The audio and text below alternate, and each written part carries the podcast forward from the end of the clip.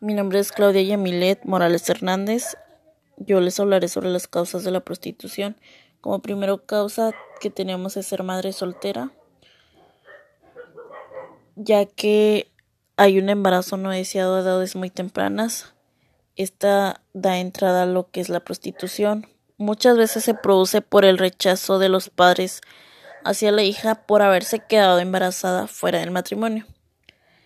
En estos casos se produce un estado de marginación social y laboral que les obliga a ejercer lo que es la prostitución. También tenemos por una otra causa es por una desintegración de la familia. Eh, una infancia llena de experiencias negativas como lo que es el abandono del padre, madre o ambos. También por haber sufrido malos tratos y falta de atención o violaciones por parte de su familia lo que lleva a considerarse a sí mismos como una mercancía de objeto sexual. Por otra parte, la promiscuidad sexual precoz trata de obtener el reconocimiento y el apoyo que les ha faltado en el medio familiar.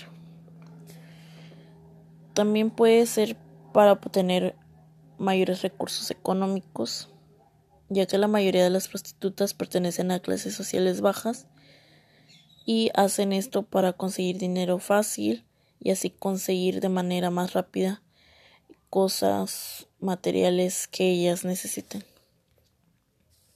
También puede ser por una inducción o una coacción, coacción, ya que las prostitutas